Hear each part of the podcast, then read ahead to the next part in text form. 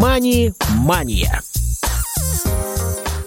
Добрый день, уважаемые радиослушатели. В эфире программа «Мани-мания». У микрофона Василий Дрожжин. И сегодня мы продолжаем беседу с Евгением Кекухом.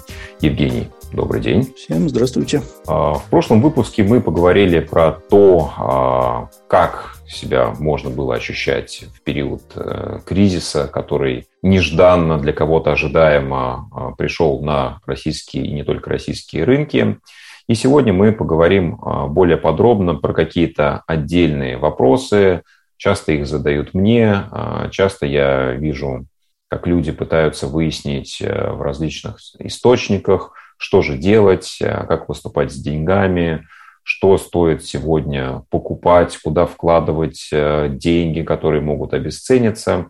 На какие-то из этих вопросов мы постараемся сегодня дать наши варианты ответов. Да, безусловно, еще раз призываем вас всегда принимать решения только самостоятельно, опираться на а, собственные понимания происходящих событий.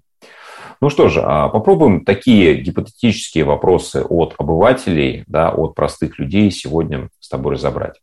Да, а часто задают вопрос, почему же биржа закрыта, да, сейчас вроде как активы просели, самое время вот зайти на рынок, а, взять кучу денег, а, еще и кредит, например, и вот скупить э, да. все акции, какие там только есть. Как ты думаешь, как мы можем таким людям да, дать э, ну, более-менее какой-то взвешенный ответ, почему, во-первых, так происходит, да, и стоит ли, вот если вдруг сейчас да, биржа откроется, послезавтра нести туда все деньги, которые существуют? Ну, все деньги нести однозначно не стоит. На биржу надо нести только те деньги, которые не понадобятся в ближайшие там, год, два, три, а еще лучше там пять лет. Почему она закрыта? Ну, первая причина, я более чем уверен, это защита новичков.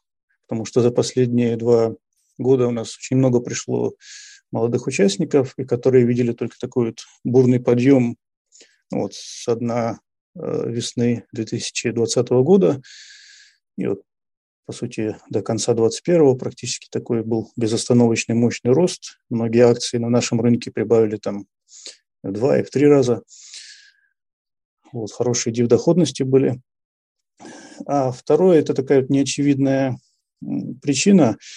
У биржи есть несколько котировальных списков. То есть, чтобы попасть в первый список, у компании должны быть одни требования – чтобы попасть во второй, третий, там более мягкие требования. И вот среди прочих там в компаниях в совете директоров должны быть независимые так называемые директора, то есть которые не представляют там интересы основного владельца, а представляют интересы нас, мелких держателей. Ну и вот когда пошли эти санкции, весь этот шум-гам, вот, иностранные представители в советах директоров наших компаний быстро стали покидать их, писать заявление на увольнение – и уезжать из страны. Ну, вроде как мелочь, да, что тут такого серьезного. Но по факту, получается, если Мосбиржа откроется, то по ей же установленным правилам она будет вынуждена, ну, допустим, так на скидку скажу, там, компанию «Новотек» или «Норильский никель» выкинуть там в третий котировальный список. Ну, хотя это компании-то большие, они устойчивые, голубые фишки. И получится такая вот, ну, мягко говоря, чехарда. Поэтому сейчас у Мосбиржи с Центробанком проходят консультации, плюс там многих профучастников пригласили к себе.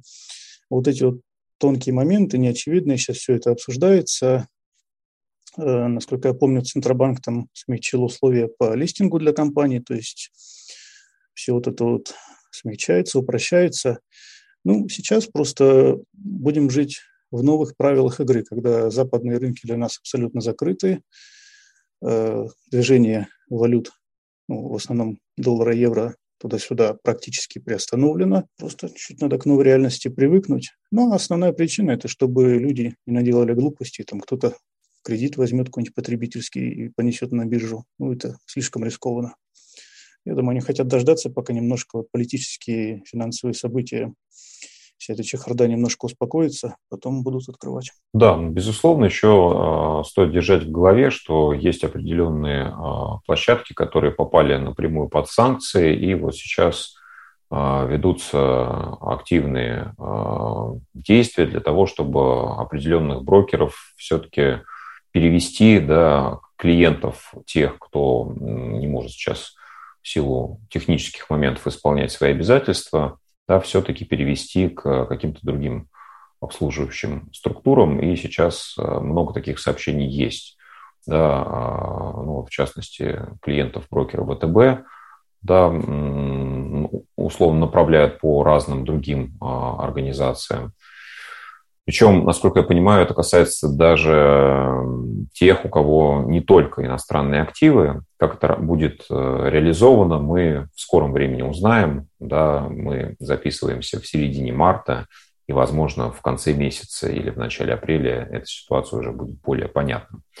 А, хорошо, да, то есть по большому счету, в том числе биржа закрыта для защиты а, отдельных, частных, простых, неквалифицированных инвесторов – а сейчас некий, ну, существует тоже такая точка зрения, что биржа а, это все-таки лохотрон, потому что всех кинули, всех обманули, а, специально избавились от всех тех, кто не знал, что такая ситуация будет, ее запланировали, и вот таким образом огромную часть населения просто оставили без средств, да, особенно если они торговали с плечами, а, использовали какие-то заемные средства, да, и владели, например, одной, двумя, тремя компаниями.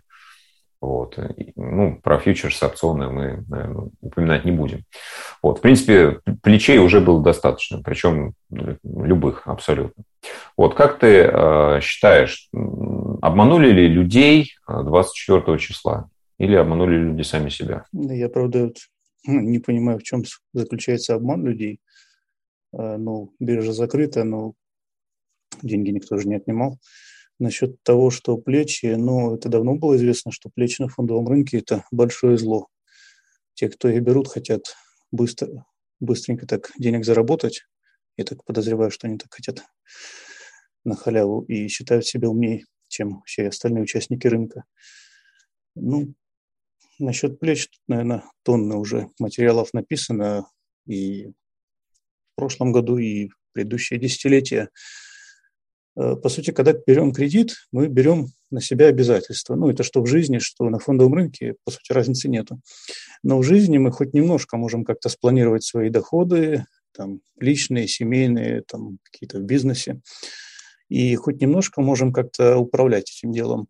На фондовом рынке же мы, по сути, не управляем ничем мы только можем немножко влиять на то, куда мы деньги вкладываем, какие классы активов или там отдельные бумаги.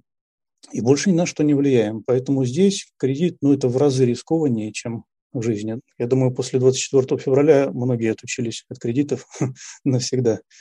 Много читал историй, когда люди там оставались сотни тысяч должны брокерам, кто-то там десятки миллионов. Ну, то есть, вот представляете, 22 февраля было на счету там какая-то большая сумма, к концу 24 февраля они уже должны там огромную сумму брокеру. Просто так. Опять же, люди рисковали, риск не прошел. Э, кстати, вот э, забыл упомянуть еще одну причину, как мне кажется, почему биржа закрыта. Я тут возвращаясь к предыдущему вопросу.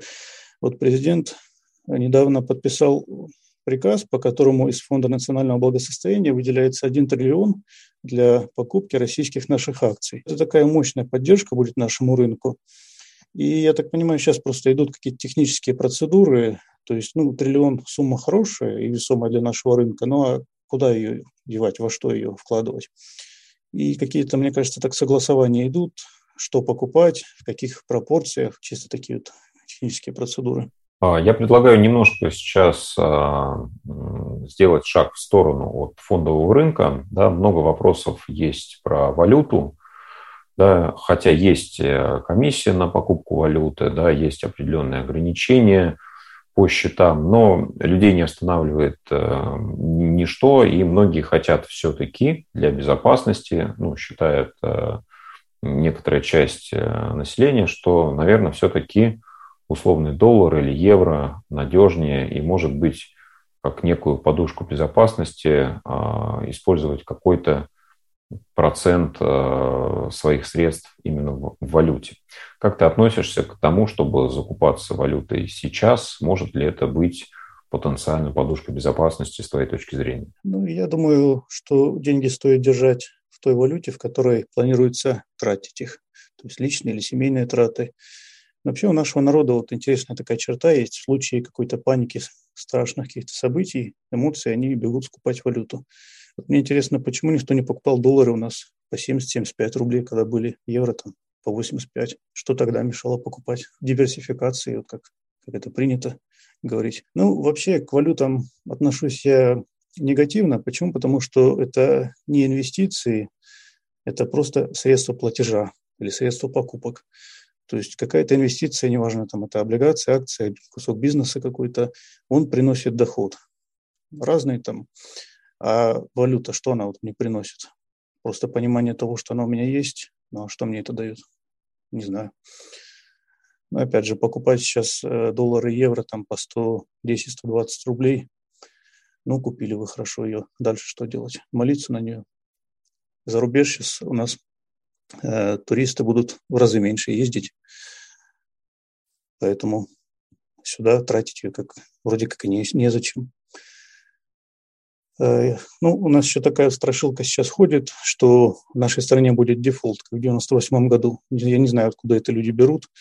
У нас э, что страна, что отдельные бизнесы сейчас очень прекрасно себя хорошо чувствуют. Э, бюджет профицитный. Наши товары, которыми Россия продает сырьевые за рубеж, на них цены очень высокие. Ну да, там чего-то мы сейчас будем меньше продавать, но тем не менее. Поэтому валюты покупать сейчас, я думаю, вообще никакого смысла нету. Ну вот э, с продажи золота э, убрали надбавку 20% НДС. Но если уж хочется деньги куда-то вложить, можно кусочек там металла рассмотреть. Там золото, серебра, не знаю, что по душе ближе. Ну вот, э, если мы уже перешли к металлам, да, опять же, очень многие сейчас задаются вопросом э, купить условный слиток, открыть металлический счет – или дождаться все-таки, когда биржа откроется и вложиться там, в условный, ну не будем называть, ладно, компании, а золотодобытчики, да, которые тоже просели, как и все остальные. Ну, здесь уже, как говорится, кому что больше по душе. Э, лично я буду вкладываться в золотодобытчиков, потому что, ну, опять же, вот моя логика, мне надо, чтобы то, чем я владею, приносило мне какой-то доход. Э, ну, больше всего люблю дивиденды. Кусок золота от того, что он лежит у меня дома в шкафу, что он мне принесет, ничего не принесет. Ну да, если там рубль немножко ослабнет наш, э, кусок золота этот будет стоить дороже. А компания «Золотодобытчик», она каждый день добывает его, продает и тем самым получает прибыль. Купить э, золото на бирже через какой-нибудь ETF или физическое золото, ну, мне кажется, в свете последних событий, наверное, физическое золото выглядит более таким надежным. Почему? Потому что многие маркетмейкеры, которые поддерживали биржевые фонды, они в дни этой паники куда-то пропали. Ну и вот получилось, что вроде бы надежные инструменты в какие-то такие вот пиковые моменты оказались не очень надежные. А безличные металлические счета, ну, вполне себе хороший вариант. Просто нужно там смотреть, где спред между покупкой и продажей поменьше. А так, если открывать их в госбанках, ну или в крупнейших банках, то вполне себе вариант хороший, очень удобный. Сам пользовался какое-то время назад. Ну, в любом случае, а, что характерно и для слитков, и для металлических счетов, да, все-таки там достаточно существенные спреды, и к этому нужно быть готовым, это нужно просто учитывать да, когда вы... Вот опять же, это покупается не для спекуляции, а для вложения денег, для хранения какого-то. Да, да, ну просто вы должны понимать, что условно, если вы покупаете какой-то ликвидный актив на бирже, а, на спокойном рынке, то даже если вы его купили и через минуту продали, а, цена при этом никуда у вас не уходя, да, вы, ну, если потеряете, то совсем-совсем незначительную долю на этих комиссиях. Если вы купите условный грамм золота, и сразу же его продадите, вы потеряете, ну, наверное, очень серьезную его часть только за счет спреда. Да, это, безусловно, не э, сиюминутный спекулятивный актив, хотя он, по сути, является спекулятивным, да, потому что это и не долговой инструмент, не долевой инструмент, да, то есть это просто... Да, именно так. на золоте, ну, вообще на драгметаллах можно, по сути, заработать только когда их цена увеличивается. То есть чистая спекуляция. Просто она растянута во времени. Да, безусловно. Хорошо. Ну и вот, наверное, то, что э, сопровождает э, любой кризис последних лет. Э, население готовится к самому худшему, считает, э, что, наверное, будут сложности с вещами, с продуктами, с какими-то, может быть, э, с тем, что валюта обесценится совсем, да, и вот пока деньги какие-то есть, э, покупают кто-то гречку, а, кто-то бытовую технику, у кого денег побольше автомобили, а, даже недвижимость, да, то есть то, что было на пике 2014 э, года, да, когда, например, недвижимость купили вот всю, какую только могли, а потом э, шло долгое-долгое падение стоимости. Да. Как ты считаешь, ну вообще закупка каких вещей да, сейчас может быть оправдано. Понятно, что все ситуации не предусмотреть, но вот э, примеряя на себя, опять же, да? Ну, у меня, наверное, слишком флегматичный подход к этому, никаких вещей. Потому что продовольствием страна наша обеспечена более чем. Ну, может быть, чего-то там импортного не будет, но уж хлеб, макароны, мясо, рыба, это у нас, у нас производится, выращивается с избытком бежать, закупать, там, не знаю, три телевизора, пять холодильников. Ну, какой смысл? Что, что с ними делать? В каждой комнате повесить? Для чего? И единственное, если было в планах обновить, допустим, машину там или какую-то бытовую технику, ну да, наверное, сейчас стоит сделать, потому что так по ощущениям электроника у нас, э, точнее, ее количество поуменьшится в ближайшее время, потому что вот многие компании зарубежные сейчас говорят, что уходят из России, там приостанавливают свою работу. В краткосрочном периоде так, дальше, я думаю, они все равно вернутся, потому что у нас слишком большой рынок, э, и, мне кажется, мало кто захочет его терять совсем. Просто сейчас такая вот волна эмоциональная, что у нас, что у них. А там, не знаю, что покупать квартиру. Но если покупать для жилья, опять же, с какой целью покупать? Чтобы жить, если вы, это первая квартира, то просто надо покупать в любой момент и не ждать, не гадать. Если для инвестиций, ну, тут надо сидеть считать. Как, если ее сдавать, например, то какая будет чистая прибыль на выходе. Если там будет процента 2, 3, 4 всего, то надо подумать, а стоит ли оно того. Что еще? Ну, продовольствием закупаться впрок. Не знаю, какой смысл. У нас Опять же, можно посчитать, почитать, сколько у нас производится сахара, допустим, или там зерна выращивается, сколько хлеба. Ну, это очень много. И вот э, с 2014 года, когда первая волна санкций против нас пошла, у нас тот же сельхозсектор вырос очень-очень сильно.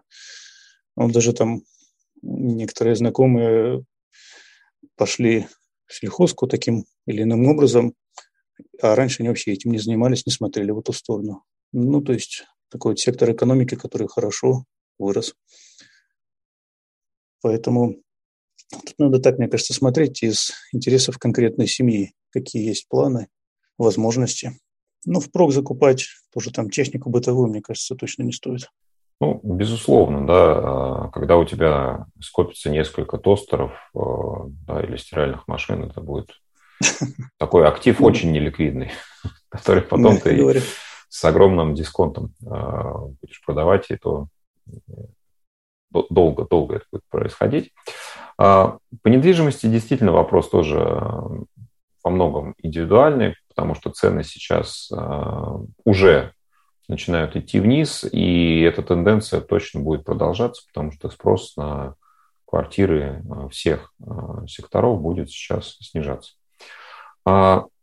По поводу, ну, вот каких-то еще, если мы берем э, бытовые предметы, да, то, конечно, мы понимаем, что есть э, производители, которые уходят точно да, с российского рынка, ну и понятно, что через какое-то время э, конкретных марок э, этой продукции вы не увидите, да, если вам она по каким-то причинам важна, нужна, ну, наверное, впрок, может быть, имеет смысл закупиться, да, потому что, ну, сложно прогнозировать, кто как будет возвращаться, будет ли, когда это будет происходить. Да, поэтому, если, ну, собственно, для вас это важно, в этом, возможно, есть смысл. Ну и, безусловно, сейчас а, очень аккуратно нужно следить за медицинскими товарами, потому что на фоне паники, на фоне истерии сейчас а, где-то создается искусственный дефицит тех или иных а, препаратов, в том числе тех, которые, например, не завозятся из-за рубежа, которые, в принципе, не планируют да, каким-то образом иметь ограничения – но вот такие моменты происходят. Поэтому здесь тоже вот, если это какие-то предметы, а, лекарственные средства, от которых зависит ваше состояние непосредственно, ну, лучше вот на всякий случай, конечно, себе какой-то запас сделать, потому что... Если какие-то жизненно важные именно лекарства, без которых вы вот принципе не можете обходиться каждый день, то да, возможно, здесь стоит что-то про запас прикупить. А покупать наши там народные, вот первое, так сказать, очередные, что у нас есть у каждого в аптечке, ну, это будет, это никуда не денется. знаешь, а, наверное, все-таки все вопросы конкретные, да, по поводу, к чему присматриваться, какие сектора больше пострадают, какие меньше, я эти вопросы, думаю, стоит оставить до того, как все-таки будет больше понимания, откроются рынки, а, да, и как-то ситуация общая стабилизируется.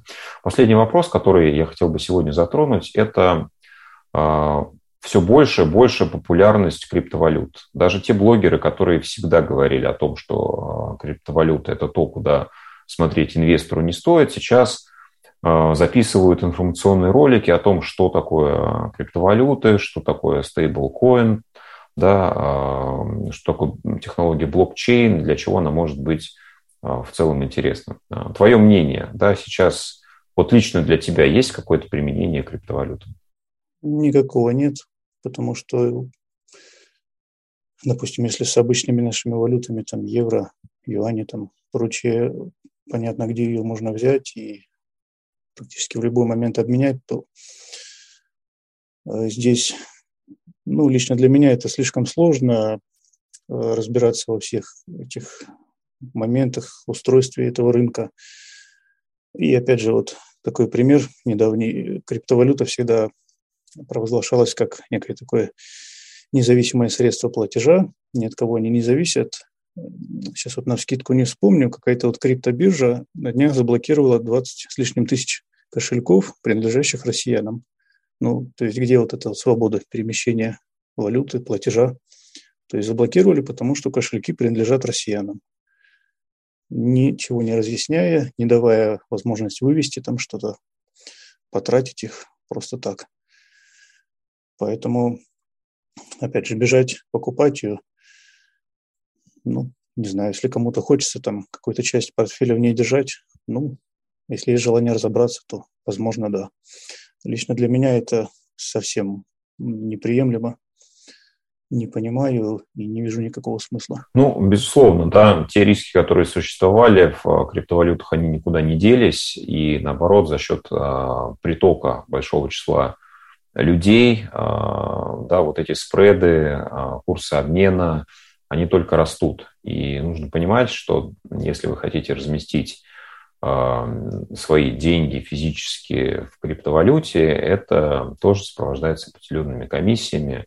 В этом как минимум стоит разобраться, если вы по каким-то причинам все-таки да, хотите с целью сбережения или вдруг, может быть, с какими-то целями спекулятивными, размещать там средства, да, потому что действительно технология хоть и набирает популярность, но огромнейшее число мифов вокруг э, криптовалют существует. Да. Люди часто совершенно не понимают, как эта технология работает, за счет чего получается рост курсовой стоимости да, или наоборот падение, и в итоге тоже разочаровываются, по сути, играя в казино. Ну что, Женя, еще раз тебе спасибо огромное за то, что сегодня ответил на вопросы, да, которые многих, я уверен, волнуют и для многих важны. Такое э, финансовое, нестабильное, непростое, наверное, время. Хочется еще раз всем пожелать э, спокойствия, терпения, благоразумия. И, конечно, будем верить, что в ближайшие дни, недели – да, у нас будет больше понимания и э, того, что будет происходить на рынках. Ну и, конечно, будут появляться новые, в том числе инвестиционные возможности. Да, как известно, у китайцев иероглифы, которые обозначают кризис, всегда сопровождаются в том числе и обозначением тех возможностей, которые в кризисе появляются. Желаем вам, а, безусловно, в первую очередь сохранить то, что вы имеете, ну и уже искать дополнительные возможности для того, чтобы эти средства приумножать. Евгений Кекух был сегодня в нашем эфире. Спасибо, что слушали нас сегодня. До новых встреч в эфире Радио ВОЗ. Всем пока. Мани-мания.